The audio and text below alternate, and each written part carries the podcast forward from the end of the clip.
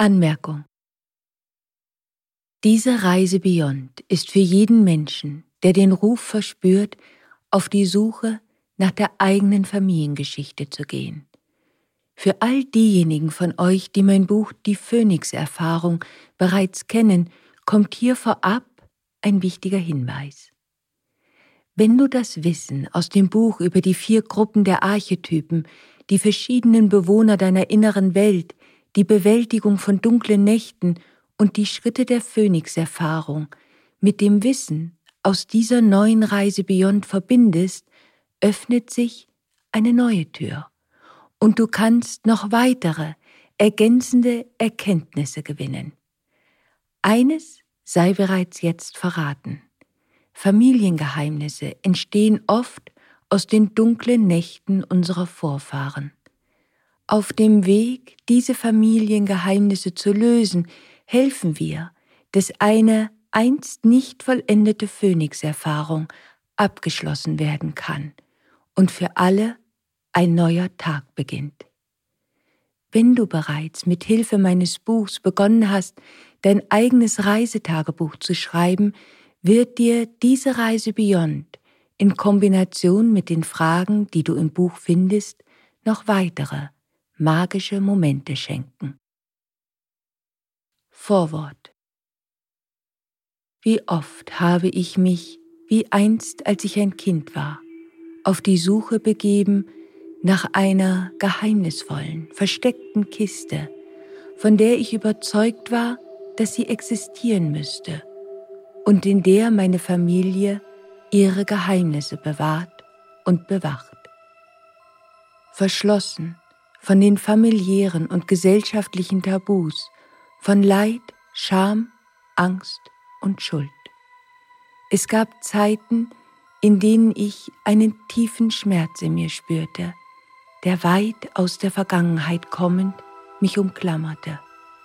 Ein Schmerz, dessen Wurzel ich nicht in meiner eigenen Biografie finden konnte, und ich fragte mich, wessen Schmerz ich fühlte und warum? Weil es Nächte gab, in denen ich wiederkehrende Albträume hatte, die mich in Zeiten und zu Orten führte, die nicht Teil meiner Lebensgeschichte waren und die nichts mit den Erzählungen meiner Familie gemein zu haben schienen, weil ich begann, Ängste zu entwickeln, die mein Leben und mich bestimmten, deren Ursprung ich aber nicht allein in meinen Lebenserfahrungen finden konnte. Manchmal hatte ich das Gefühl, das Leben eines anderen Menschen zu leben, war mir selbst auf unbekannte Weise fremd. Und dieses Gefühl war unheimlich.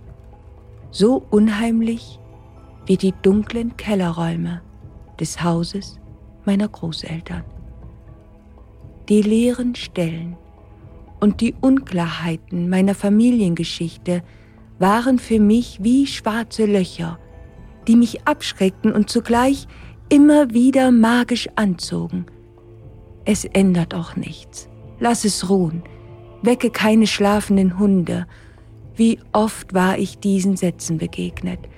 Und es gab Zeiten, in denen ich befürchtete, ich selbst könnte durch meine Suche die Geister der Vergangenheit befreien und zurückbringen. Aber dann geschah es, dass sie eines Tages mit aller Macht von allein zurückkehrten. Eine unerklärliche Dunkelheit legte sich über das Leben mir sehr nahestehender Menschen. Da kamen sie zurück, die Erinnerungen an die Wahrnehmungen meiner Kindheit, dass etwas in meiner Familie im Verborgenen lag, was bedrohlich war und dessen Schatten eines Tages zurückkehren würde. So begab ich mich auf meine große Suche, auf der ich mich die vergangenen vier Jahre befand und die mir viel abverlangt hat. Ich habe auf ihr nicht alle Antworten finden können, aber einige. Und vielleicht waren es genau diese, die ich brauchte, um genug Licht in das Dunkel zu bringen. Ich wäre diese große Suche vielleicht nicht angetreten, hätte ich nicht die Stimme meines inneren Kindes in mir vernommen. Komm, lass uns noch einmal versuchen, es herauszufinden. Lass uns noch einmal versuchen, die Kiste zu finden, um das Leid zu befreien und die Hoffnung zu finden. Ich hätte diese große Suche vielleicht nie auf mich genommen. Wäre da nicht die Erinnerung gewesen an Maria, die eine Pflanzenapotheke führte, auf dem kleinen Platz um die Ecke meines winzigen Zimmers, in dem ich einst in der uralten Stadt lebte. Ich erinnerte mich, wie sie mir sagte, das, was einst nicht verarbeitet, nicht vollendet werden konnte, ist dazu bestimmt, zurückzukehren, damit es in einer Zeit, wenn den Menschen andere Möglichkeiten zur Verfügung stehen, endlich gelöst werden kann und ein neuer Tag beginnt. Dies waren die Worte, die sie mir an einem Tag vor vielen Jahren sagte. An dem Tag, an dem ich ihr von dem verlassenen Haus erzählte und das dazu führte, dass sie mir Schlüssel mitgab, die mir in den vergangenen Jahren halfen, meine große Suche zu meistern, die Suche nach den Familiengeheimnissen und den versteckten Mustern in meiner Familiengeschichte.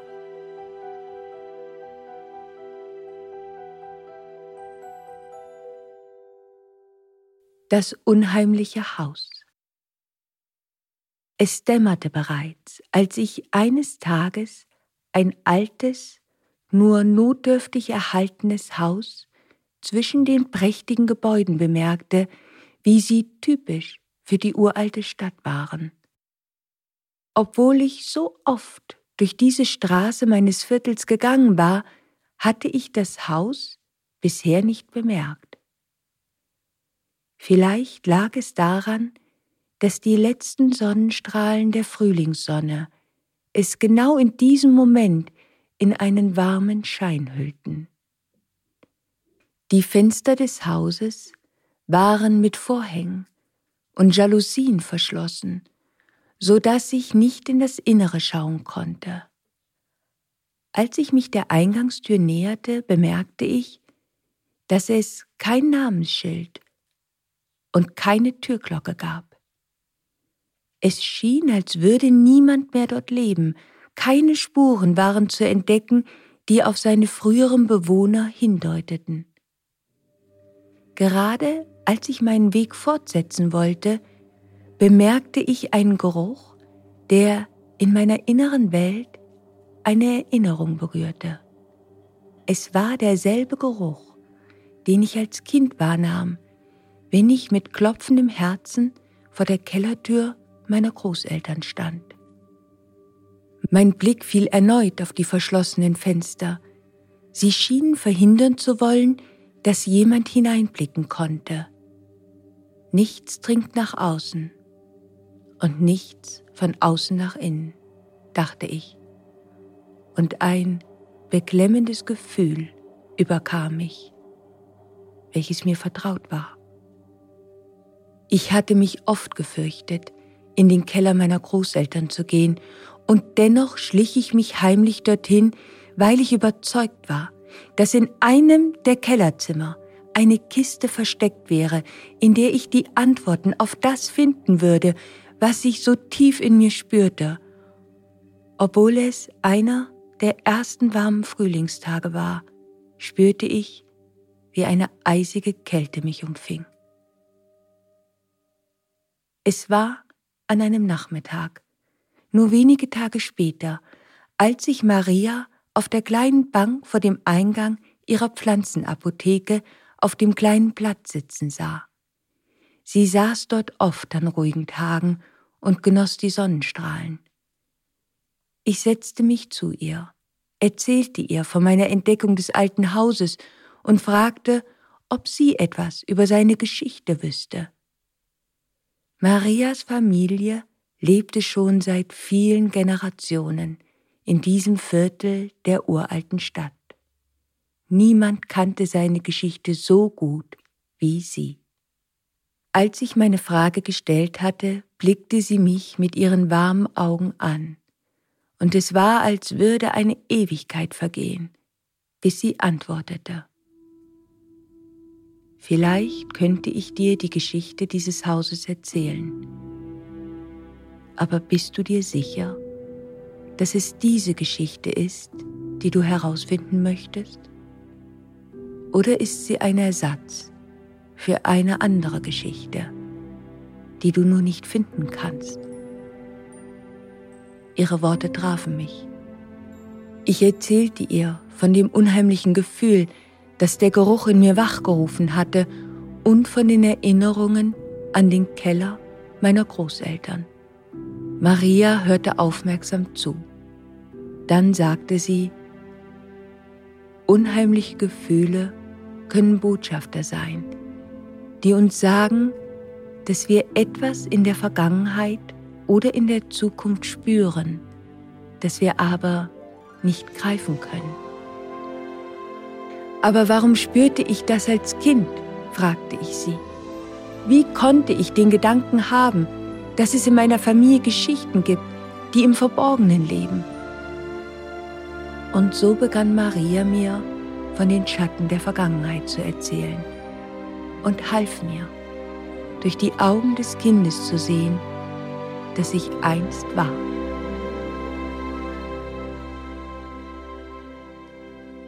Die Schatten der Vergangenheit und der innere Kindarchetyp. Auf der Suche nach dem, was in unserer Familie nie beim Namen genannt wurde, führt unser Weg zu unserem inneren Kind. Denn ohne dass es uns bewusst war, haben wir auf das Unaussprechliche reagiert.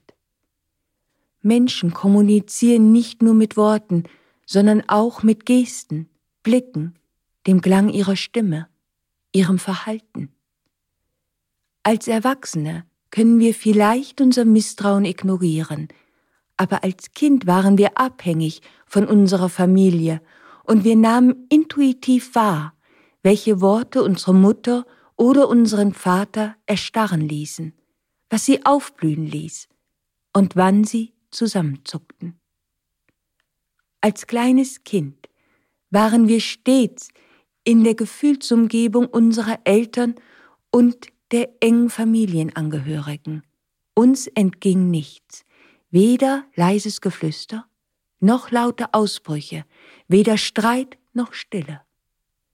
In unserer zutiefst menschlichen und überlebensnotwendigen Sehnsucht nach Liebe, Verbundenheit und Nähe spürten wir als Kind unbewusst verborgene Facetten in der inneren Welt unserer Eltern und Familienmitgliedern, die uns wie ein Rätsel erschienen und die wir so nicht verarbeiten konnten.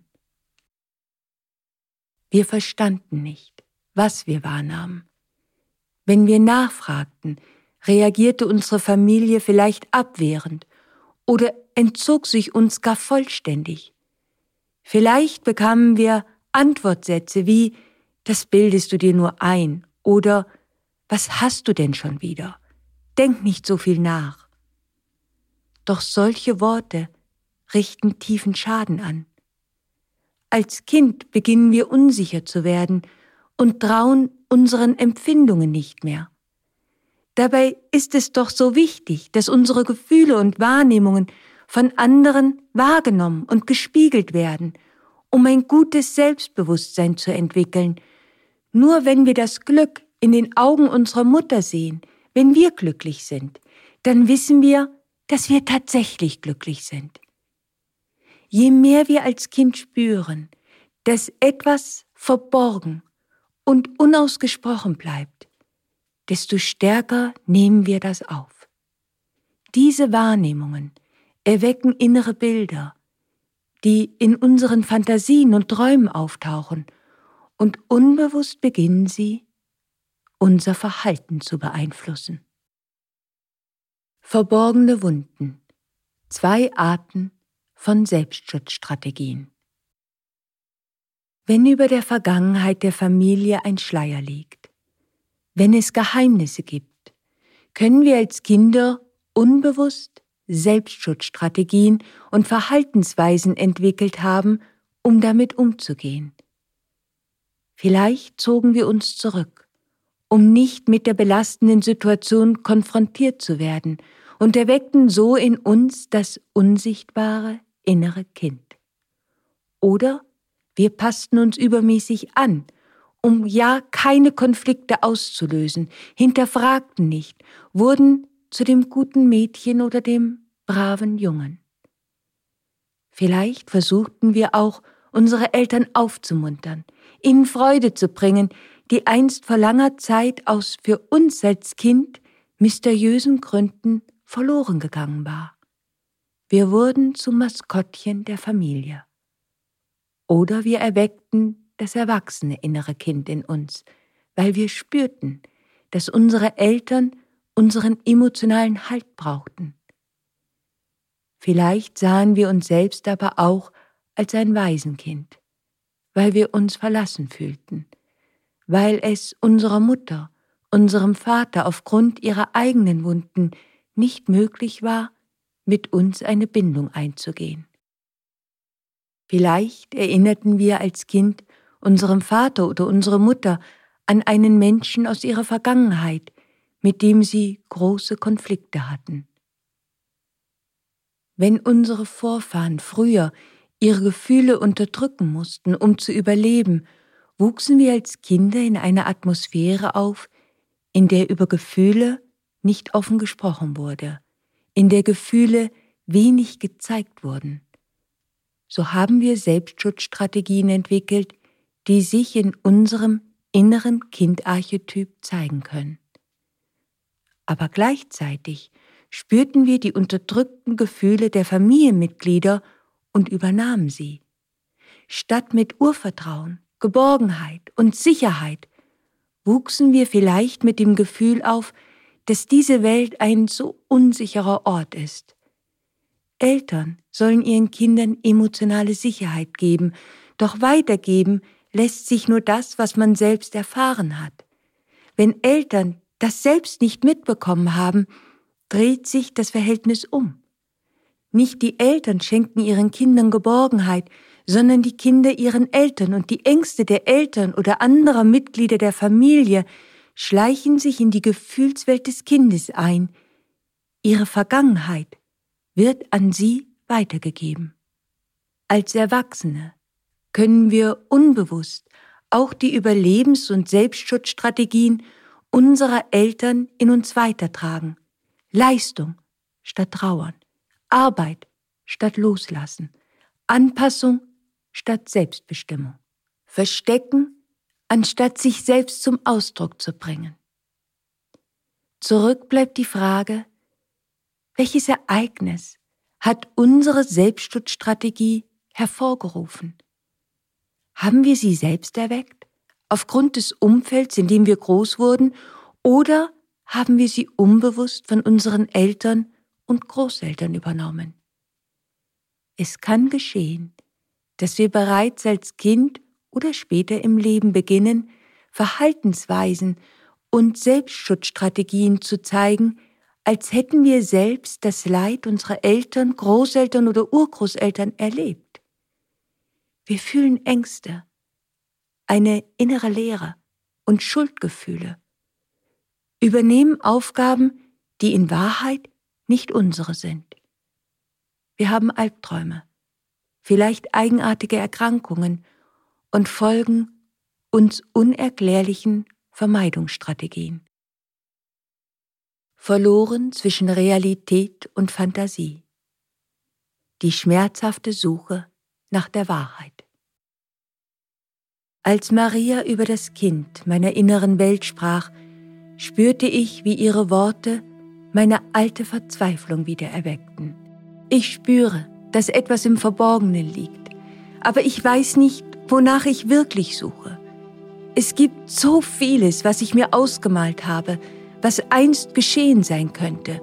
Maria, diese leeren Flecken in der Geschichte meiner Familie haben dazu geführt, dass ich sie eines Tages mit meinen eigenen Bildern und Erklärungen begonnen habe zu füllen. Ich habe mir ausgemalt, was zu dem Tod meiner Urgroßmutter geführt haben könnte, dessen Ursache meine Großmutter stets verschwieg. Sie hat dieses Geheimnis mit in den Tod genommen.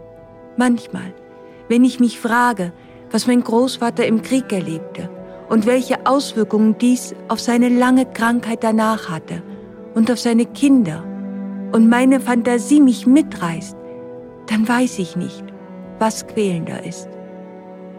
Ich glaube, es ist schwieriger mit diesen Fantasien zu leben, die weder etwas bestätigen noch entkräften, als mit dem Wissen, wie es wirklich war, egal wie hart und erschütternd die Wahrheit auch sein mag.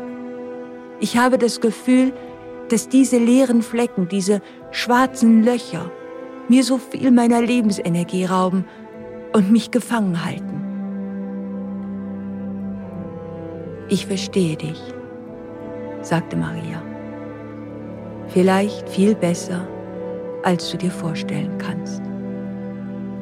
Und strich dabei mit ihrer Hand gedankenverloren über ihren Rock, als wollte sie etwas Unsichtbares wegwischen. Dann richtete sie sich auf ihrem Stuhl auf und sagte, wenn du nicht weißt, wo du mit deiner großen Suche beginnen sollst, finde heraus, was Geheimnisse zu schwierigen Geheimnissen macht und folge dieser Spur. Dunkle Nächte der Seele, die ungelösten Nöte hinter schwierigen Geheimnissen. Wir alle brauchen unsere eigenen kleinen Geheimnisse, denn sie ermöglichen es uns, unsere Grenzen zu wahren, ein unabhängiges Selbst zu haben. Sie geben uns Raum für eigene Träume und Gedanken. Jeder von uns benötigt diesen Raum, damit wir uns mit uns selbst zurückziehen können und unser eigenes inneres Universum entfalten können. Was ein Geheimnis zu einem schwierigen Geheimnis werden lässt, sind ungelöste Nöte, die sich dahinter verbergen. Wenn gegen moralische und ethische Werte verstoßen wurde, wenn es zu Gewalt und Missbrauch in der Familie kam oder zu Betrug und Verrat. Schwierige Geheimnisse entstehen aus Angst, Scham und Schuldgefühlen oder unverarbeiteter Trauer. Sie bringen Leid mit sich, welches auch Generationen später erlebt wird. Vielleicht erlebten deine Vorfahren einen großen Konflikt zwischen den bestehenden sozialen und gesellschaftlichen Normen und ihren ganz persönlichen Bedürfnissen, einen Konflikt, der für sie unauflösbar erschien. Wenn schwierige Geheimnisse daraus entstehen, dass gegen gesellschaftliche und soziale Normen verstoßen wurde, dann wirst du sie vielleicht anfangs so leicht nicht finden können. Denn Normen und Werte wandeln sich, so wie sich auch eine Gesellschaft wandelt. So kann sich die Art von Geheimnissen im Laufe der Zeit verändern, so wie sich die Konventionen ändern. Darf man sich scheiden lassen? Darf man als Frau selbstbestimmt leben? Darf es eine gleichgeschlechtliche Liebe geben, eine Liebe zwischen verschiedenen Religionen oder die Liebe zweier Menschen verschiedener sozialer und kultureller Herkunft? Was war einst gesellschaftlich akzeptiert und welche Brüche mit bestehenden Konventionen führten zu harten Konsequenzen? Was waren die Schwierigkeiten, die Krisen, die Menschen dazu brachten, Konventionen zu brechen, trotz der Gefahr, die damit einherging. Finde die Konventionen und Normen der Zeit, in der deine Vorfahren lebten, und sie werden dir Wegweiser sein auf deiner Suche nach den belastenden Geheimnissen in deiner Familie. Finde die größten Krisen, die Menschen in einer Zeit erlebten, und du wirst herausfinden, welche mögliche dunkle Nacht vielleicht nie zu einem Abschluss gekommen ist. Das große Schweigen. Warum Täter und Opfer ihre Geheimnisse bewahren. Geheimnisse bewahren Täter und Opfer gleichermaßen. Und wir werden offen dafür sein müssen, beide in unserer Familie zu finden.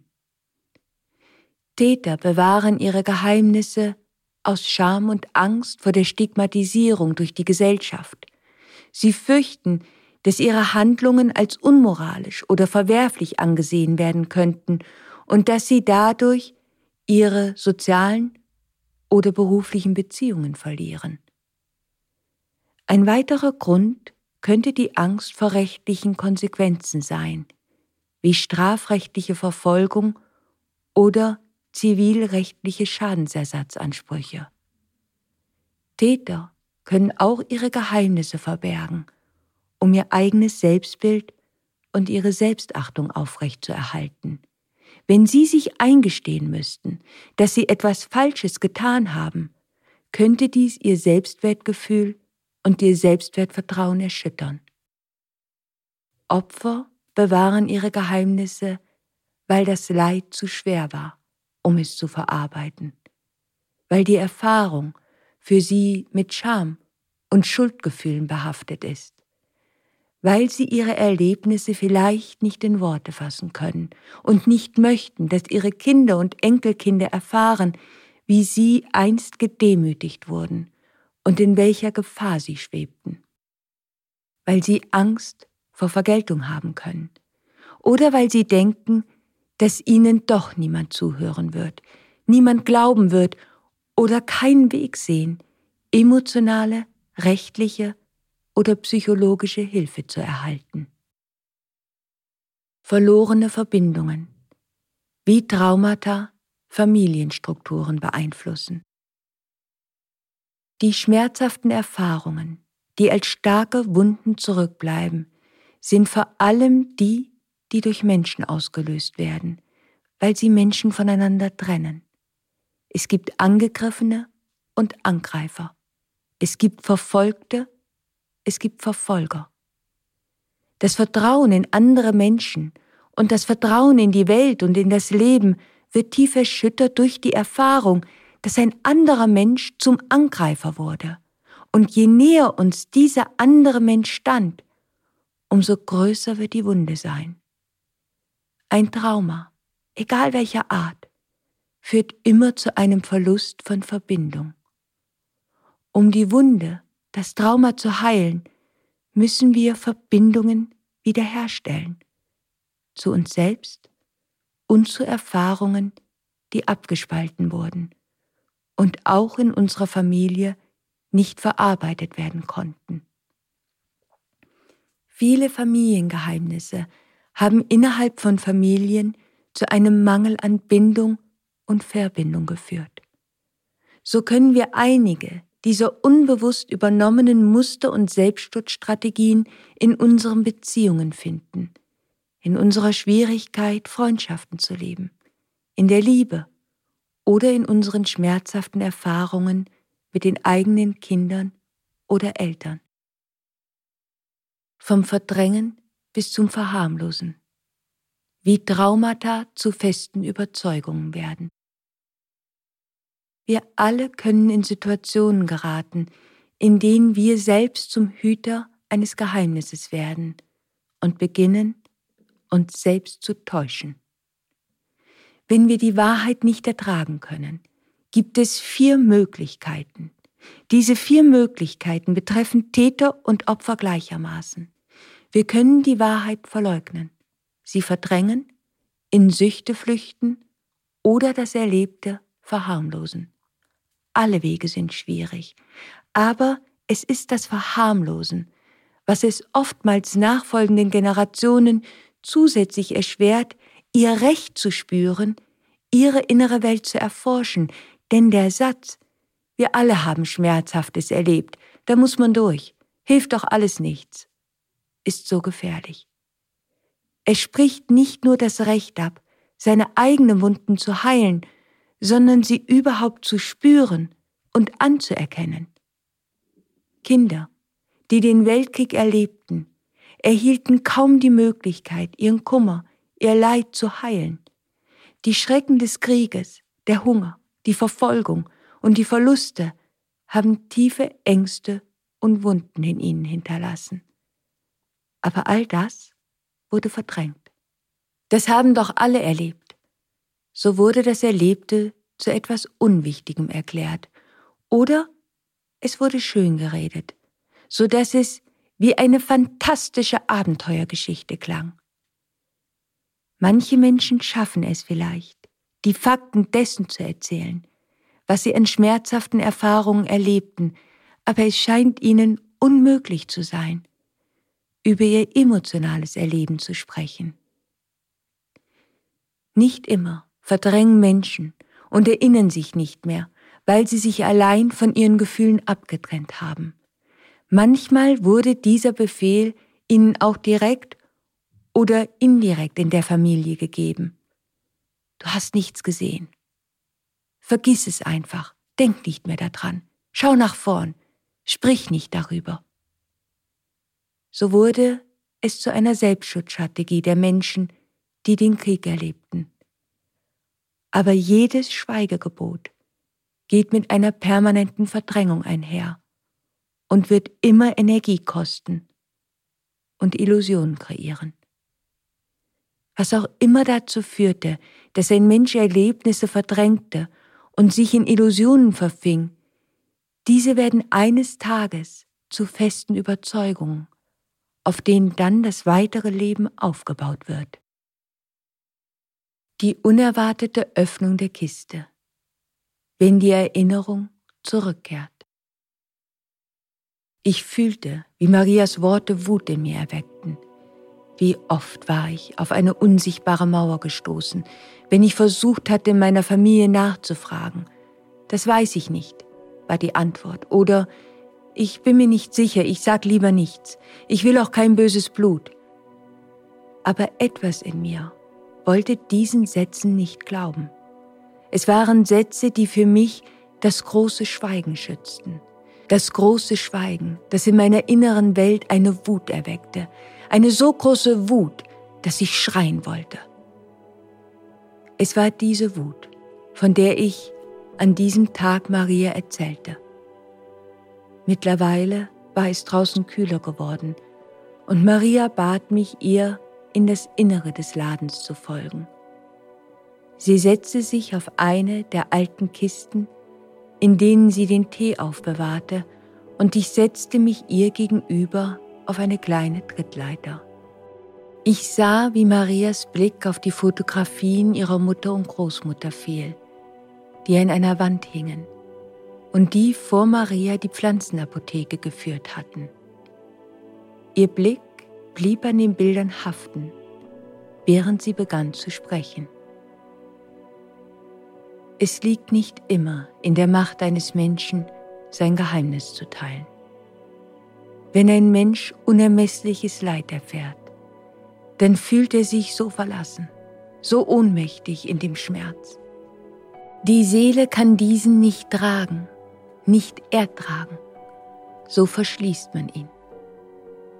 Aber für einige Menschen kann der Tag kommen, an dem sie bereit sind, die Kiste wieder zu öffnen und sie beginnen zu sprechen. Aber drängen und zwingen können wir niemanden. Und wir sollten es auch nicht, so schwer es uns mitunter fallen mag. Wenn ein Mensch bereits verletzt ist, sollten wir ihn nicht erneut verletzen.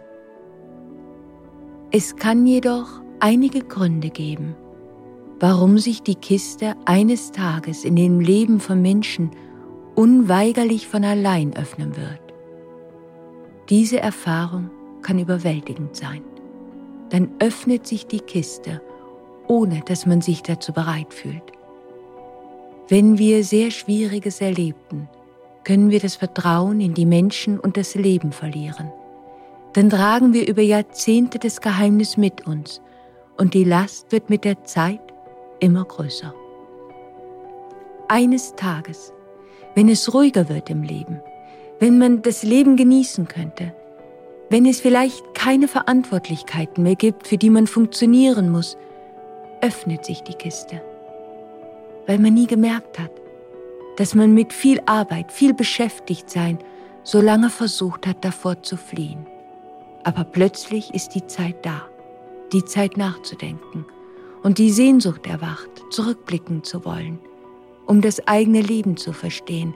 Plötzlich kehren die Erinnerungen zurück, für manche so heftig, dass sie sie nur vage wahrnehmen und vor allem beginnen, seelisch zu leiden. Für einige Menschen ist es eine große Veränderung, eine schwere Krise, eine dunkle Nacht und die damit verbundene Phönix-Erfahrung, die die Kiste wieder öffnet. Diese großen Krisen können alte Verletzungen der Kindheit wiedererwecken. Vielleicht stirbt der Partner, Freunde oder Verwandte. Vielleicht verliert man körperlich Kraft. Etwas geschieht, das einen wieder so hilflos, so ohnmächtig fühlen lässt wie einst. Nur zeigen sich diese alten Wunden nicht, indem diese Menschen in ihren Träumen die einstigen Schrecken erneut erleben würden. So belastend solche Träume auch wären, sie würden helfen zu verstehen, was in der inneren Welt vor sich geht. Stattdessen erleben sie auf einmal eine tiefe Traurigkeit oder verstricken sich in Vermeidungsstrategien. Ihr verletztes inneres Kind und alte Selbstschutzstrategien gewinnen die Oberhand. Vielleicht erfasst sie ein tiefes Misstrauen und enge Beziehungen werden schwierig. Das Verhalten dieser Menschen wird auf einmal für andere nur noch schwer verstehbar. Vielleicht glaubt man, ein Mensch wäre seltsam geworden. Aber wenn man ruhig ist und genau zuhört, dann kann man in den Sätzen und Gedanken eines Menschen die Trümmerstücke eines lang vergangenen, schmerzhaften Ereignisses finden. Ich komme hier nie wieder raus. Das kann ein einfach hingesagter Satz sein. Aber wenn er sich wiederholt, immer und immer wieder, dann kann er ein Trümmerstück sein, einer schrecklichen, wahrhaftig erlebten Erfahrung, eingeschlossen gewesen zu sein. Es sind Sätze, die immer wiederholt werden, die man aber leicht abtut. Verhaltensweisen, die in unseren Augen keinen Sinn ergeben und die wir als Eigenart abtun. Sie können Trümmerstücke sein, eines Ereignisses der Vergangenheit. Maria hielt für einen Moment inne, blickte wieder auf die alten Fotografien an ihrer Wand und für einen Moment glaubte ich, in ihrem Gesicht das Kind zu sehen, was sie einst war.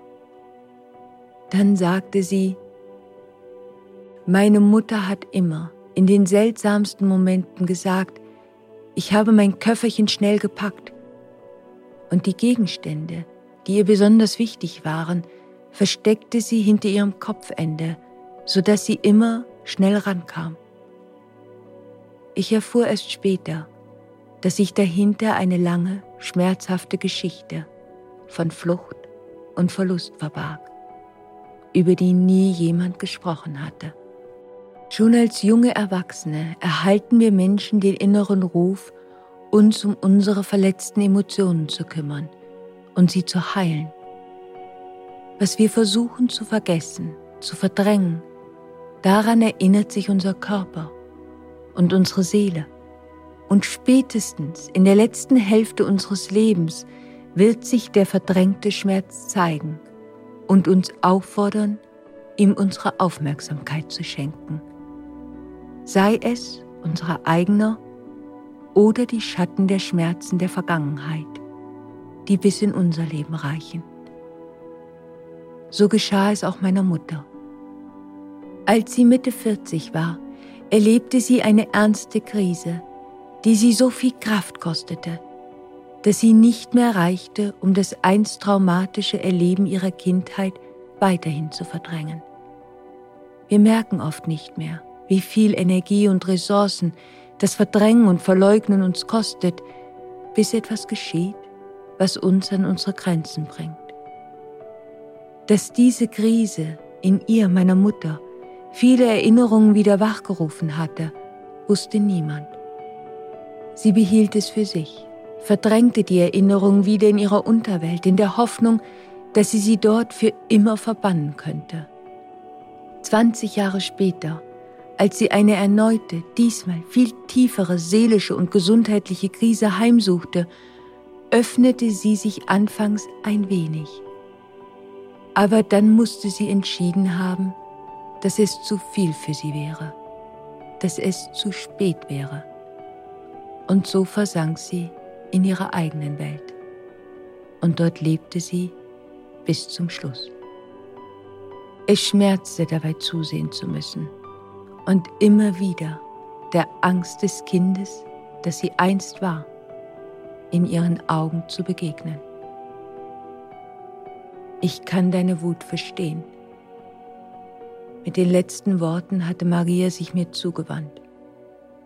Ich habe sie selbst gespürt. Aber dann ist mir bewusst geworden, wie oft ich mich selbst, wenn ich spürte, einer vergangenen Leidensgeschichte näher zu kommen, gefragt habe, habe ich den Mut hinzusehen? Kann ich mir die Wahrheit zumuten, auch wenn sie weh tut?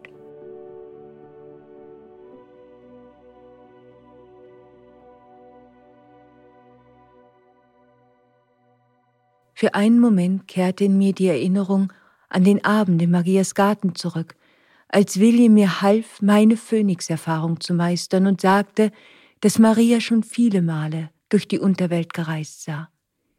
Ich spürte den starken Wunsch, Maria mehr danach zu fragen, aber da sprach sie bereits weiter. Es waren diese Momente, die mir halfen, mehr Verständnis für das Schweigen meiner Mutter, meiner Familie in mir zu finden. Es ist menschlich zu denken, nur dann emotional überleben zu können, wenn wir verdrängen. Es gibt Zeiten, in denen benötigen wir diesen Schutz.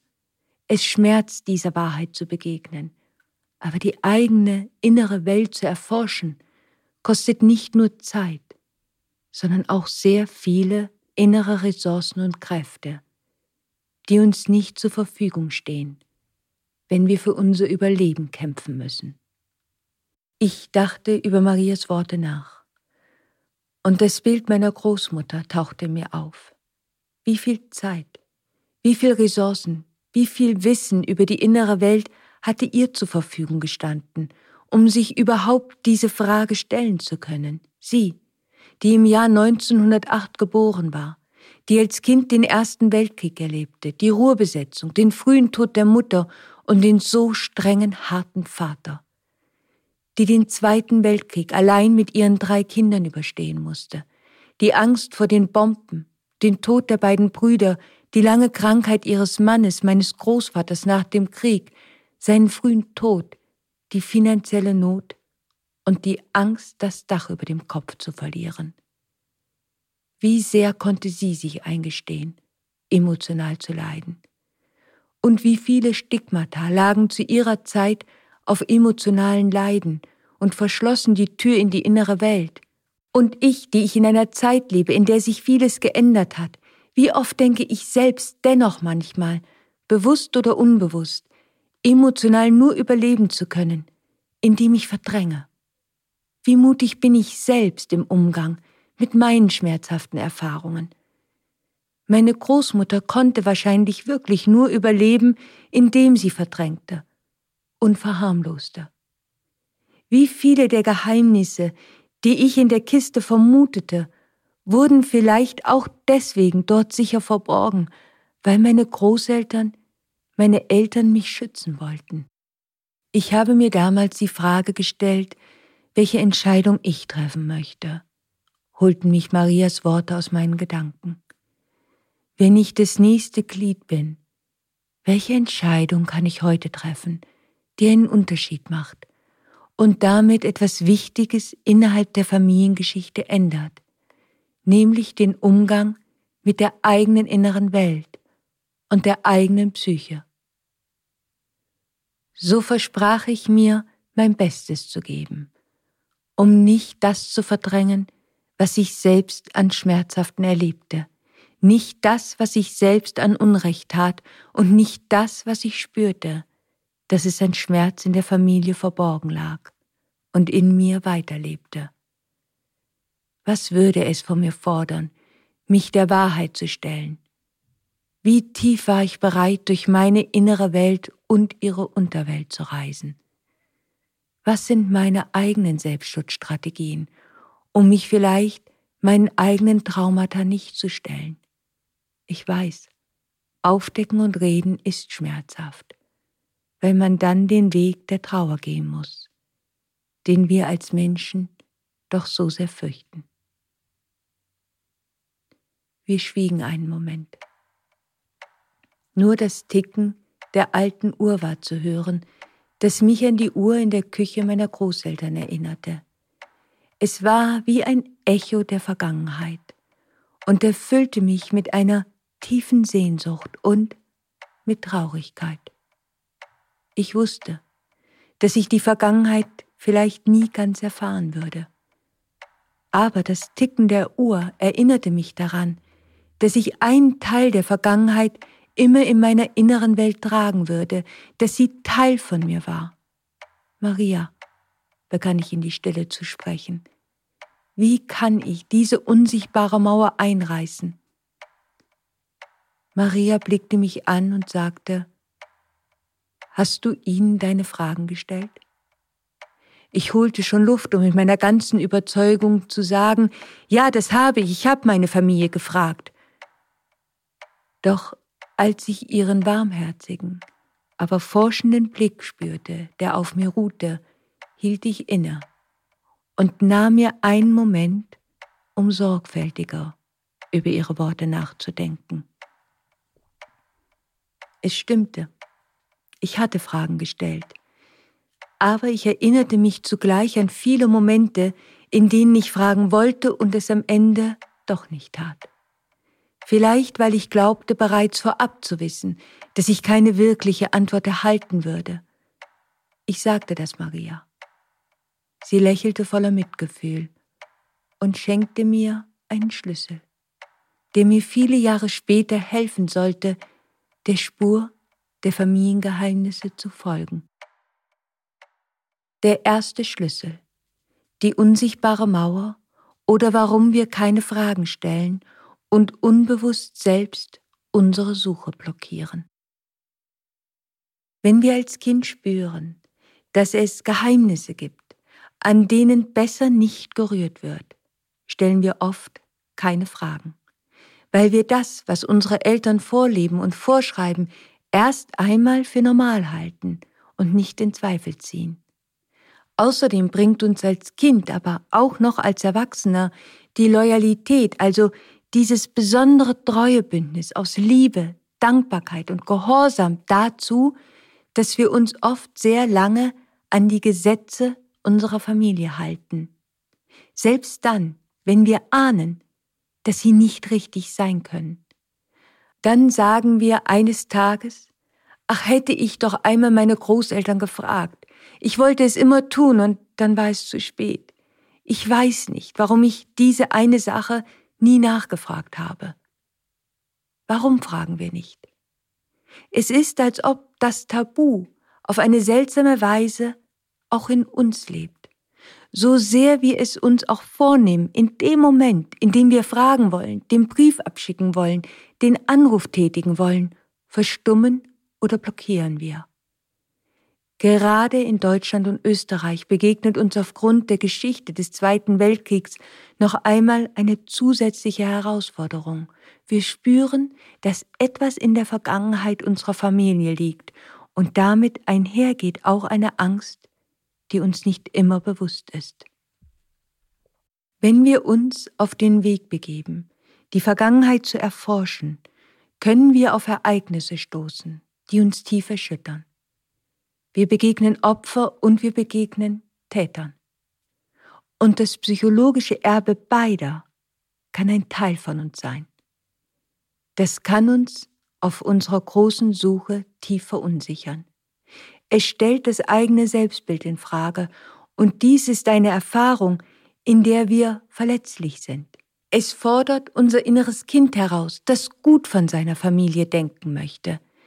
Es ist eine Sache, schmerzhafte Erfahrungen der Vorfahren zu entdecken, in denen sie Opfer geworden sind. Es ist etwas anderes, wenn die eigenen Vorfahren Täter waren. so können sich Menschen bei ihrer Suche unbewusst allein auf die Spur der Opfer begeben, die Spur der Täter jedoch unbewusst verdrängen. Aus Angst und aus einer tiefen, falsch verstandenen Loyalität. Wir haben Angst, damit etwas an der Liebe zu verändern, die wir vielleicht bisher empfanden, und dass andere noch lebende Familienmitglieder wütend werden könnten, weil man mit seinen Nachforschungen in ihren Augen das Nest beschmutzt. Aber Liebe, wahre Liebe, kann beides sehen, das Licht und den Schatten. Und wenn die Liebe allein darauf beruht, dass verdrängt wird, ist es bereits eine Liebe, die an Bedingungen geknüpft ist.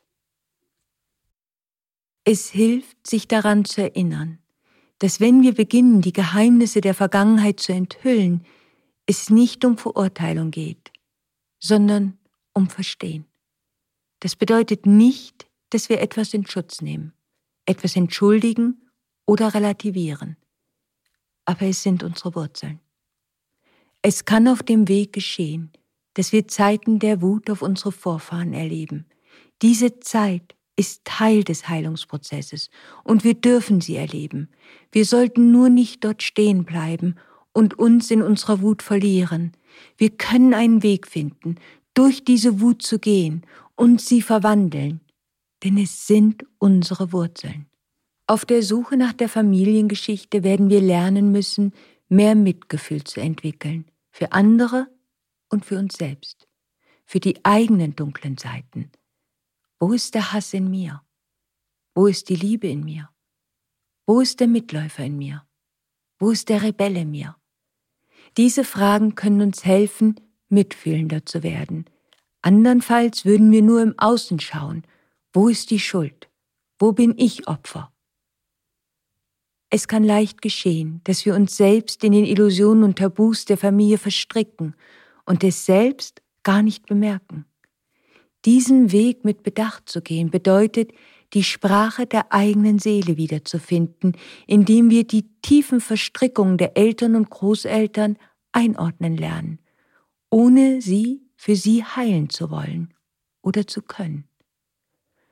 Manche Menschen akzeptieren die vorgegebenen, klar abgesteckten Tabus, auch wenn sie darunter leiden, vor allem um die Eltern oder Großeltern zu schützen, sie nicht zu verletzen. Dann sagen sie, ich habe gemerkt, da stimmt etwas nicht an der Geschichte, aber ich stelle lieber keine Fragen, sonst wird mein Vater, meine Mutter noch kränker und ich mache mir dann Vorwürfe. Andere Menschen hingegen suchen und suchen und probieren die Stücke des Puzzles nicht selten auch gegen die Widerstände der gesamten Familie zusammenzusetzen. Wir spüren, dass je näher wir dem Geheimnis kommen, die Familie bewusst oder unbewusst beginnt, es zu schützen. Aber als Teil der Familie sind wir nicht nur passive Empfänger von familiären Mustern und Erinnerungen. Wir sind ein aktiver Teil, der maßgeblich mitgestaltet, wie innerhalb der Familie mit Konflikten umgegangen und wie kommuniziert wird. Wir tragen vor allem dann eine Verantwortung, wenn wir selbst erlebt haben, welchen Einfluss die Widersprüche in den Erzählungen, das Leugnen von Tatsachen, die verschwommenen biografischen Fakten auf unser Leben haben, wie sehr es dazu führen kann, dass wir an unserer eigenen Wahrnehmung zweifeln und verzweifeln. Wer sich einmal auf die große Suche begibt, Geheimnisse in der Familiengeschichte zu finden, wird nicht nur im Außen auf eine unsichtbare Mauer treffen. Diese unsichtbare Mauer ist auch in der eigenen inneren Welt.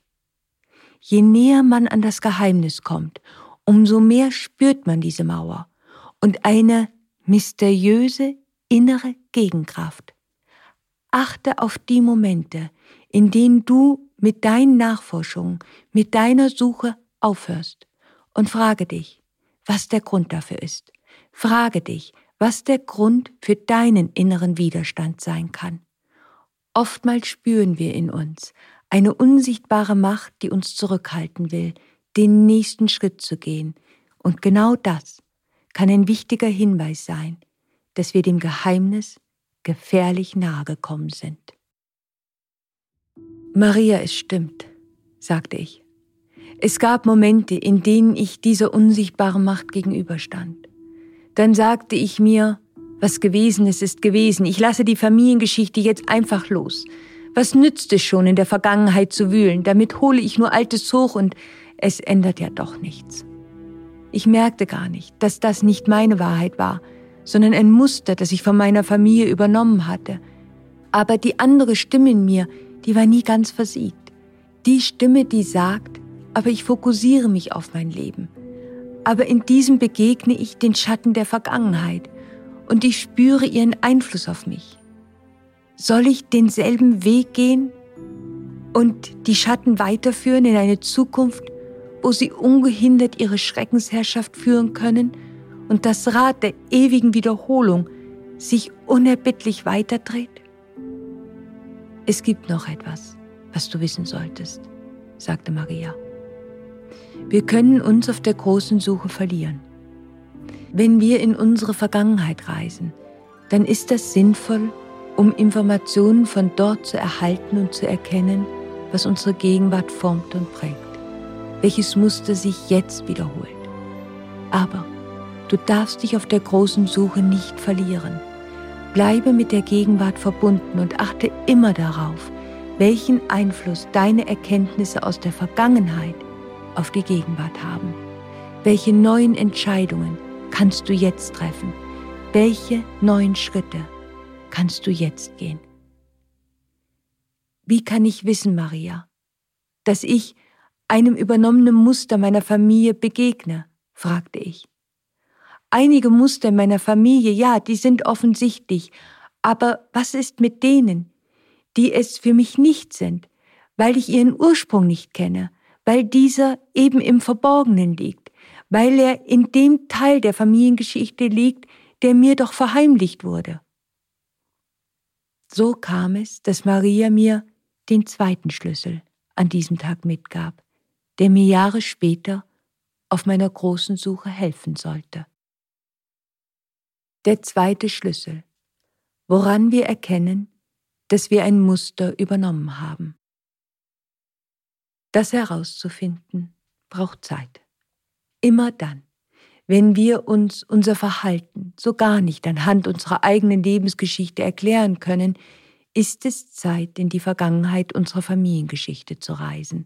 Aber wir sollten nicht vergessen, dass unser Verstand sich mitunter nicht an die ursächliche Situation erinnert, die wir einmal erlebt haben, weil wir sie selbst verdrängten dann liegt das Trauma zu tief in unserem Unbewussten, ist aber unser eigenes. Ich erinnere mich an Zeiten in meinem Leben, in denen ich viel reiste. Jedes Mal, wenn ich die Heimreise antrat und zurückkehrte zu meinem damaligen Freund, überkam ich eine große Panik, dass ich es nicht mehr schaffen würde, zurückzukommen. Eine Panik, die mir unverständlich war, so als hätte etwas Macht über mich gewonnen, das mit mir nichts zu tun hatte. Ich suchte in meiner eigenen Geschichte nach Erlebnissen meiner frühen Kindheit, die zu dieser Angst geführt haben könnten, aber ich fand nichts. Ich hatte diese Angst auch nicht, wenn ich an andere Orte reiste und zu anderen Menschen. Eines Tages sprach ich mit meiner Mutter darüber und erfuhr, dass meine Großmutter im Krieg verzweifelt versuchte, zu ihrem Mann zu reisen. Sie nahm lange und gefährliche Reisen auf sich, mitten durch die Bomben, in ihrem verzweifelten Wunsch, ihn zu sehen.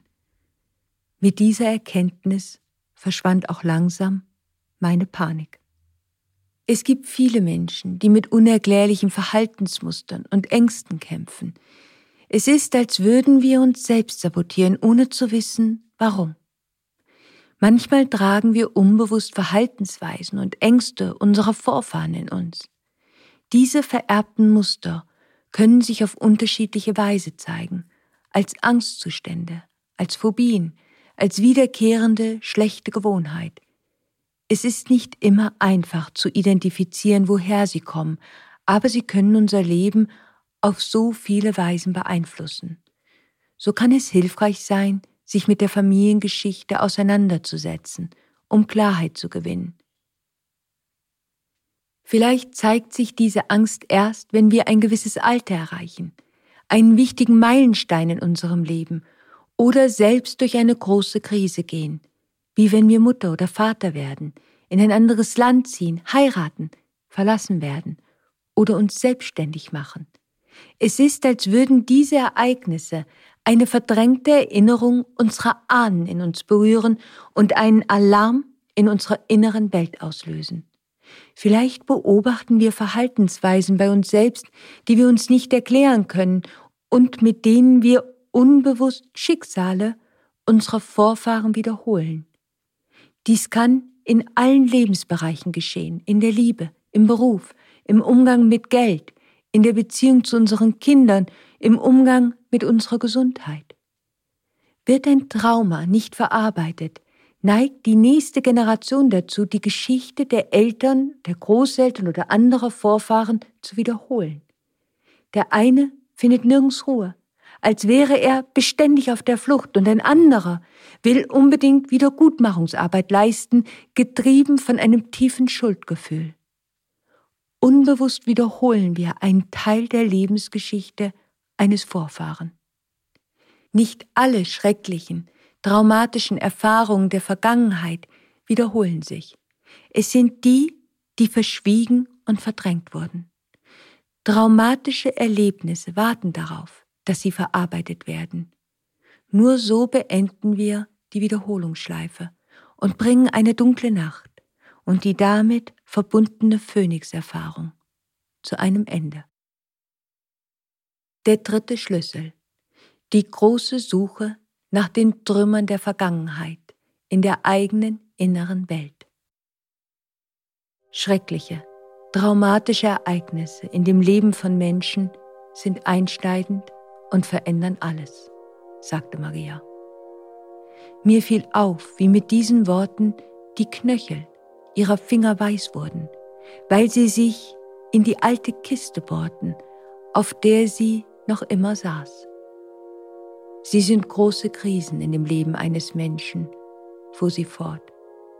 Was auch immer einst geschah, wenn ein Mensch es nicht verarbeiten konnte, erlebte dieser eine dunkle Nacht, die für ihn niemals wirklich ganz endete.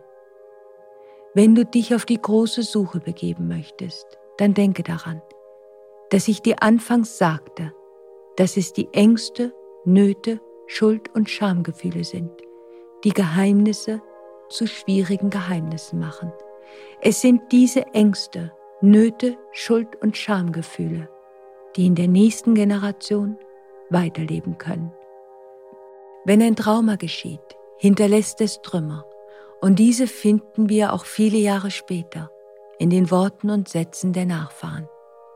In Worten und Sätzen, mit denen sie starke Gefühle ausdrücken. Diese Worte, diese Sätze, die wir aus mysteriösen Gründen selbst sagen, können uns zu den schrecklichen Ereignissen der Vergangenheit führen. Wir sind uns des Inhalts dieser Sätze oft gar nicht bewusst weil wir sie in unserer Not sagen und uns in diesem Moment selbst nicht fragen, warum wir genau das sagen, genau so empfinden. Stelle dir die Frage, wenn plötzlich dein Leben zusammenbrechen würde, wenn auf einmal alles vor dir zerfällt, was wäre das Schrecklichste, was du dir vorstellen könntest, das dir geschehen könnte? Wisse, das, was du fürchtest, wird schon sehr, sehr lange als Angst in dir leben, bereits seit deiner Kindheit und Jugend, auch wenn es dir nicht immer bewusst war. Ich musste nicht lange überlegen, was ich auf Marias Frage antworten sollte. Ich antwortete, meine größte Angst, seit ich Kind bin, ist, dass es Krieg geben könnte. Ich habe mir sogar ein Radio in mein Kinderzimmer geschmuggelt, weil ich die Sorge hatte, dass meine Eltern mir nicht die Wahrheit sagen würden, um mich zu schützen so habe ich als Kind heimlich unter meiner Bettdecke Nachrichten gehört. Maria blickte mich mit ihren warmen Augen an und dann sagte sie, gut, du hast deine erste Antwort gefunden. Nun frage dich, was das Schlimmste für dich gewesen wäre, wenn es Krieg gegeben hätte? Was hättest du in deiner schlimmsten Befürchtung am meisten gefürchtet? Ich hatte Angst, dass wir es nicht schaffen würden, meinen Vater zu verstecken, antwortete ich, damit er nicht in den Krieg müsste. Ich war mir sicher, er würde nicht überleben. Es fiel mir schwer, an die alten Ängste meiner Kindheit erinnert zu werden, und ich sah in Marias Augen, dass sie es sah. Aber sie führte mich weiter hinab in die Unterwelt meiner Ängste, und ich vertraute ihr. Sie sagte, was wäre das Schlimmste gewesen, was du dir hast vorstellen können, wenn dein Vater den Krieg nicht überlebt hätte? Dass ich es nicht schaffen würde, meine Mutter und meine Schwester allein durch die Zeit zu bringen, antwortete ich. Ich weiß nicht, warum ich dachte, dass das meine Aufgabe wäre. Ich war doch die Jüngste in meiner Familie. Und während ich diese Worte sagte, erkannte ich auf einmal, dass diese Angst nicht meine gewesen war, dass ich die Angst meiner Großmutter übernommen hatte, die zwei Weltkriege erlebt hatte und im zweiten ganz auf sich allein gestellt das Überleben ihrer Familie sichern musste. Plötzlich erkannte ich, wie oft ich im Leben Angst hatte, Verantwortung für Dritte übernehmen zu müssen. Ich war mir stets sicher gewesen, dass ich allein durch schwierige Zeiten kommen würde, aber hatte immer schreckliche Angst, ich würde es nicht schaffen, meiner Verantwortung für andere gerecht zu werden und auch sie durch schwierige Zeiten bringen zu können und dass ich mit dem Gefühl nicht leben könnte. So wie meine Großmutter. Etwas in mir hatte ihr Leben weitergelebt, während ich verzweifelt versuchte, mein Leben zu leben. Was war der Satz, den du selbst dich in der Not sagen hörtest, drang Marias Stimme wie vom weit entfernt zu mir. Ich habe ihr Leben nicht retten können. Ich habe es nicht geschafft. Ich habe nur Schwierigkeiten kreiert. Es ist besser, ich gehe allein weit weg. Ich bringe anderen nur Unglück. Auf einmal trafen mich diese Sätze mit einer solchen Wucht. Wer in deiner Familie hätte einen Grund gehabt, sich genauso zu fühlen wie du, wenn du diese Sätze sagst? fragte Maria. Meine Großmutter, antwortete ich und spürte, wie meine Kehle sich zuschnürte. Wir saßen einen Moment schweigend zusammen.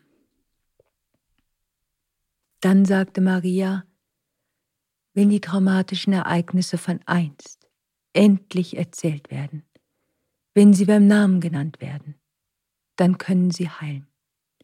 Dann können wir die alten Selbstschutzstrategien, die aus den schrecklichen Ereignissen entstanden, aufgeben. Dann können wir neue, machtvolle Erfahrungen und Verhaltensweisen suchen, die in der Lage sind, die alten zu ersetzen. Es ist wie bei einer Krankheit. Wenn man die Diagnose kennt, auch wenn es eine ganz schreckliche ist, kann man besser damit umgehen, weil man Klarheit hat und sich auseinandersetzen kann. Das konntest du all die Jahre nicht. Aber jetzt weißt du um die Dinge und kannst sie einordnen. Du kannst anders damit umgehen. Und es kann dir Sicherheit schenken. Es kann Ruhe und Frieden eintreten. Als vor vier Jahren die Dunkelheit sich über meine Familie senkte und ich meine große Suche antrat, haben mir Marias Worte und die Schlüssel, die sie mir an diesem Tag mitgab, so geholfen. Vielleicht habe ich erst auf meiner Suche wirklich verstanden, wie wichtig sie waren. Und ich habe noch einiges erlebt und herausgefunden, was ich gerne mit dir teilen möchte, wenn du gerade auf deiner großen Suche bist weil ich glaube, dass wir oftmals ähnlichen Schwierigkeiten und Herausforderungen auf dem Weg begegnen. Der Weg der Heilung. Meine drei Erkenntnisse. Die erste Erkenntnis. Wir wünschen uns so sehr, die Familienrätsel zu lösen, damit unser Leben freier und leichter wird. Aber es kann gut tun zu wissen, dass anfangs das Leben oft erst einmal schwieriger wird. Wir können mit starken Gefühlen in Kontakt kommen, unseren eigenen und denen anderer. Auch das ist menschlich und Teil der großen Suche. Wenn Gefühle lange unterdrückt wurden, müssen sie sich erst einmal zeigen können.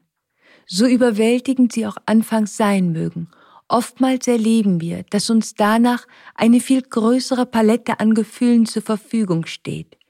Alles, was in unserer Familie symbolisch in einer Kiste eingeschlossen wurde, ist wieder da. Und der Weg der Trauer kann endlich gegangen werden. So hat das Leben die Möglichkeit, wieder lebendiger zu werden, wir können uns von Familienaufträgen befreien und haben wahrhaftig die Möglichkeit, die Normen, Prägungen und Selbstschutzstrategien, die wir von unseren Ahnen übernommen haben, zu erkennen.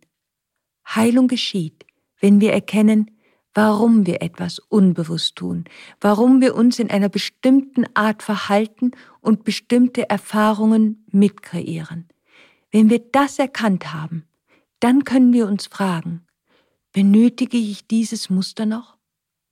Wir sind erst dann in der Lage, ein Leben nach freier Wahl zu führen, wenn wir nicht mehr unbewusst durch die veralteten Normen, Prägungen und Selbstschutzstrategien bestimmt werden.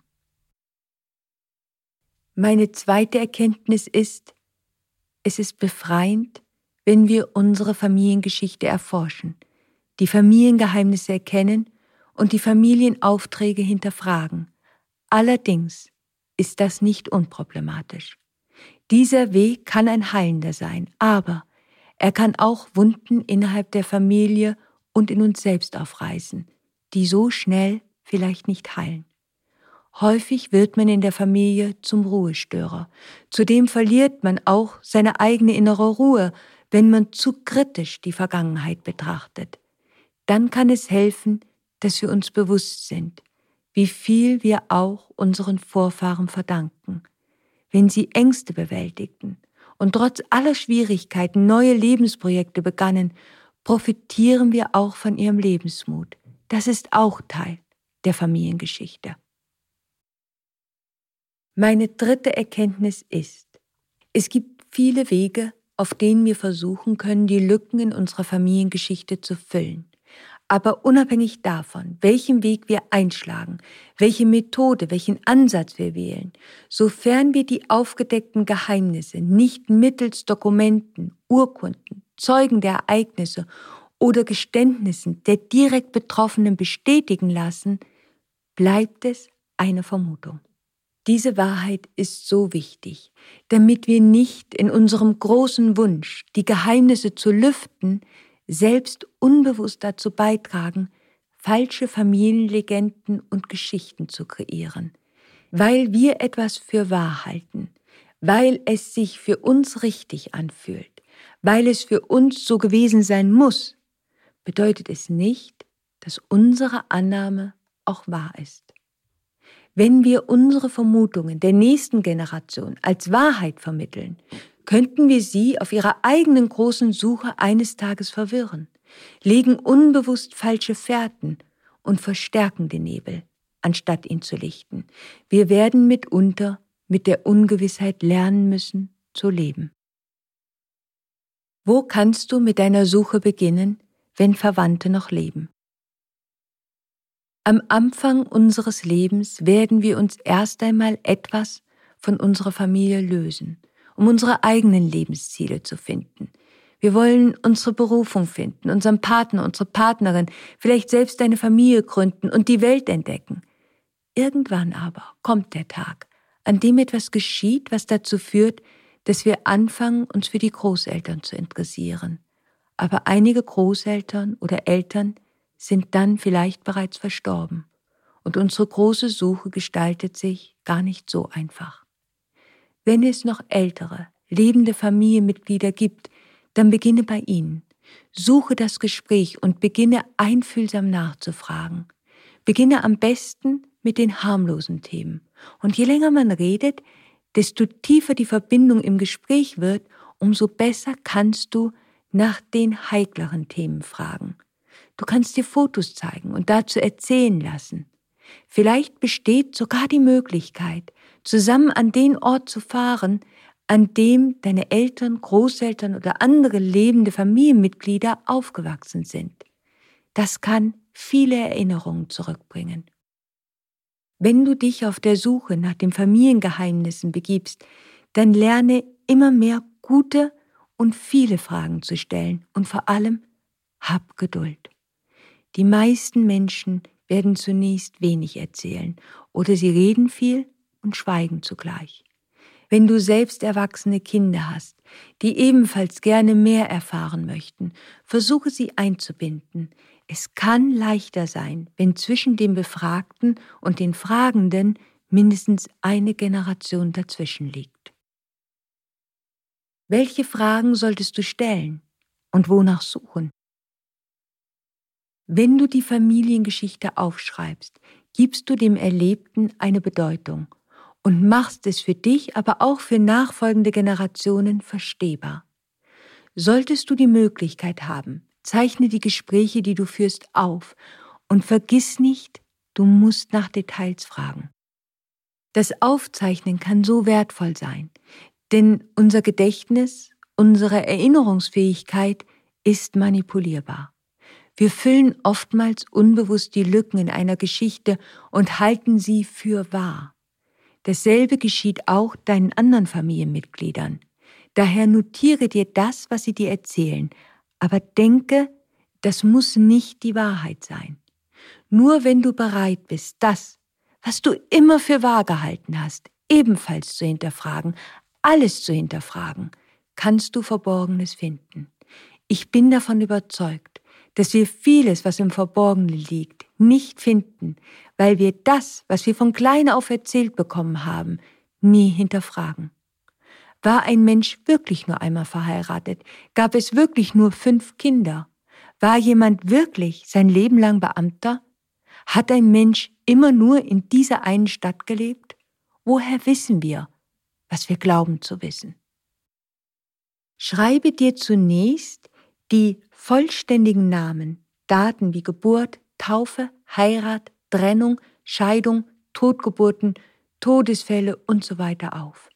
So, wie du die Informationen kennst und wie sie dir erzählt wurden.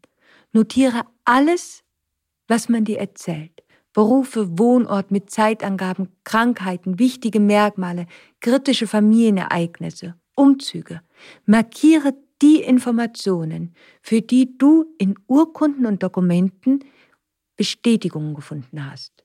Suche dafür nach Stammbäumen, Dokumentenmappen und Urkunden, die noch existieren und versuche das Erzählte anhand so vieler Urkunden und Dokumente abzugleichen.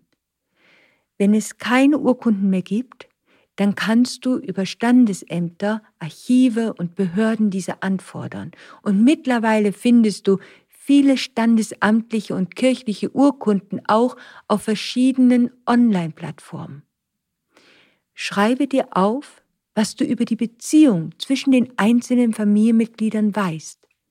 Schreibe dir auch die Berichte über Charaktereigenschaften und über die Qualität von Beziehungen untereinander auf. Wenn Familienmitglieder mit ihren Erzählungen nicht übereinstimmen, dann kann das ein Hinweis auf verborgene Konflikte oder Geheimnisse innerhalb der Familie sein. Wie wurde mit Übergängen von Lebenszyklen in der Familie umgegangen? Wie wurde innerhalb der Familie mit dunklen Nächten umgegangen? Wie wurden persönliche, familiäre und gesellschaftliche große Krisen bewältigt? Wie gewannen deine Familienmitglieder einen Sinn aus dem, was ihnen zustieß? Wie wurde mit Trauer umgegangen, mit Verlusten, Trennungen. Gibt es Hinweise auf familienübergreifende, sich wiederholende Muster? Muster für beruflichen Erfolg oder Misserfolg über Generationen? Über Beziehungsabbrüche? Wie wurden kritische Ereignisse, Verluste, Todesfälle, politische oder ökonomische Ereignisse bewältigt? Gibt es bestimmte Familienrituale? Gibt es wichtige Jahrestage? Wie war die Kommunikation innerhalb der Familie? Wer sprach mit wem? Wer schrieb mit wem? Wer telefonierte mit wem? Wer hatte keinen Kontakt miteinander? Und warum? Gab es innerhalb der Familie die Möglichkeit, dass sich Gegensätze ausgleichen konnten? Was geschah, wenn es ein finanzielles Ungleichgewicht in der Familie gab, wenn es gesundheitliche Ungleichheiten gab oder gesellschaftliche, politische, religiöse Gegensätze? Welche versteckten Botschaften könnten sich hinter der Namensgebung verbergen? Über Generationen denselben Vornamen zu vergeben, kann Teil der Tradition gewesen sein. Kinder wurden oftmals nach bestimmten Traditionen, aber auch nach der Mode, nach Film- oder Romanfiguren, nach Verwandten, Verstorbenen, aber auch sogar nach vergangenen Liebhabern oder Liebhaberinnen der Eltern benannt. Mit der Namensgebung werden bewusste oder unbewusste Vorstellungen, Fantasien und Erwartungen verbunden, die nach der Geburt auch inszeniert werden können. Wer wählt in einer Familie die Namen aus und warum wurden diese Namen gewählt? Vergiss nicht, den historischen und gesellschaftlichen Hintergrund der Zeit deiner Vorfahren ebenfalls zu erforschen. Meine Großmutter wuchs zum Beispiel im Ruhrgebiet auf und erlebte somit auch die Ruhrbesetzung. Ich habe einige ihrer Erfahrungen und einige ihrer Verhaltensweisen erst verstehen können, als ich mich mit der Geschichte ihrer Heimatstadt beschäftigte. Erst als ich herausfand, dass per Gesetzgebung verwitwete Frauen Anfang der 60er Jahre einen Vormund für ihre minderjährigen Kinder brauchten, verstand ich besser, was meine Mutter erlebte, als sie elfjährig um ihren Vater trauerte und ihre Mutter Angst hatte, die Vormundschaft zu verlieren. Wenn wir die geschichtlichen Ereignisse und gesellschaftlichen Regeln einer Zeit nicht kennen, wird es uns nicht nur schwerfallen, das Schweigen unserer Familie zu verstehen. Ich habe erst durch das geschichtliche Wissen herausfinden können, dass mein Großvater als kleiner Junge im Ersten Weltkrieg fliehen musste, weil die Front sein Dorf vereinnahmte. Solches Wissen gibt uns Hinweise, was oder wo wir suchen müssen und schenkt uns die Möglichkeit, das Warum eines Familiengeheimnisses zu verstehen. Wir müssen wissen, wovor ein Mensch oder eine Familie Angst hatte, denn es ist diese Angst, die unter Umständen in den folgenden Generationen vererbt wurde. Was, wenn das Fragen nicht oder nicht mehr möglich ist? Ich weiß, dass in einigen Familien das Reden nicht möglich ist oder vielleicht bereits alle Vorfahren verstorben sind. Dann gibt es die Möglichkeit, Menschen zu finden, die die Verhältnisse der Familie von außen her kannten. Ein Lehrer, eine Reinigungskraft, Nachbarn, Freunde oder andere, die die Familie gekannt haben. Oft findet man noch andere Personen, die etwas offener sind zu erzählen. Ich weiß, für diesen Weg muss man erfinderisch sein, aber es gibt viele Wege und Möglichkeiten. Anforschungsgruppen auf den sozialen Netzwerken können dabei ebenfalls gute und wertvolle Hinweise geben. Ich möchte auch gerne zu denen sprechen, die adoptiert sind. Wenn wir adoptiert wurden, können wir viele Fragezeichen in uns tragen in Bezug auf unsere biologische Herkunft. Das hat nichts damit zu tun, dass es Adoptivkindern in ihren Adoptivfamilien nicht gut geht. Aber da bleibt dieses Gefühl, ich bin doch auch noch eine andere Person. Ich habe noch ein anderes Ich. Diese Suche ist für Außenstehende oft nicht verständlich. Aber auch schon ganz kleine Kinder können eine große Sehnsucht in sich spüren, etwas über ihre Ursprungsfamilie zu erfahren. Diese Sehnsucht, verlorene Teile von sich selbst wiederzufinden, die zieht sich mitunter durch das ganze Leben. Diejenigen, die ihre Eltern finden, haben oftmals das Gefühl, dass sich ein innerer Kreis für sie schließt. Jetzt bin ich mit mir mehr verbunden. Aber die Begegnung kann auch zu weiteren Fragen führen. Wer wäre ich, wenn ich mit diesen Eltern aufgewachsen wäre? Und zu anderen Fragen und Herausforderungen. Es kann aber auch geschehen, dass wir in unserer leiblichen Familie groß werden, aber sonst keine Familienmitglieder kennenlernen, keine Großeltern, keine Tanten, keine Cousins. Der Grund dafür kann sein, dass eine Familie ein großes Trauma erlebt hat, flüchten musste, verfolgt wurde, Opfer des Holocausts oder von Massakern wurde. Andere Menschen, die das nicht erlebt haben, werden vielleicht nur schwer verstehen, was das für ein Schicksal ist. Es bedeutet, dass die eigenen Eltern, die eigene Familie keinen Kontext hat. Es bedeutet, dass man von niemandem Geschichten über die Familie hören wird, weil es keine Großeltern oder entfernte Verwandte, Freunde oder Nachbarn gibt, die die Familie noch kannten. Es gibt kein Erbe in Form von Gegenständen, Fotografien oder Dokumenten, die helfen könnten, zumindest einen Teil der Geschichte zu rekonstruieren. Wenn die Dokumente selbst in den Kriegen zum Beispiel verloren gingen, dann werden wir sie auch in den Archiven heute mitunter nicht mehr finden können. Dann kann man beginnen, die Geschichte der Länder und Orte zu erforschen, an der die Familie gelebt hat, wenn man diese kennt. Bis die Lücken sich etwas schließen und man sich zumindest ein Bild von dem Leben der Vorfahren oder der biologischen Familie hat machen können. Adoptierte, deren Suche vollkommen erfolglos bleibt, werden die Lücken im eigenen Leben leider lernen müssen zu akzeptieren. Auch dazu gehört ein Weg der Trauer. Aber natürlich ist da noch die Familie, in der man groß wurde und die natürlich auch die eigene innere Welt prägte und hiermit wären wir wieder bei den Worten Marias über das innere Kind am Anfang unserer Reise Beyond. Meine Familiengeschichte. Sie ist ein Buch mit unsichtbarer Tinte verfasst.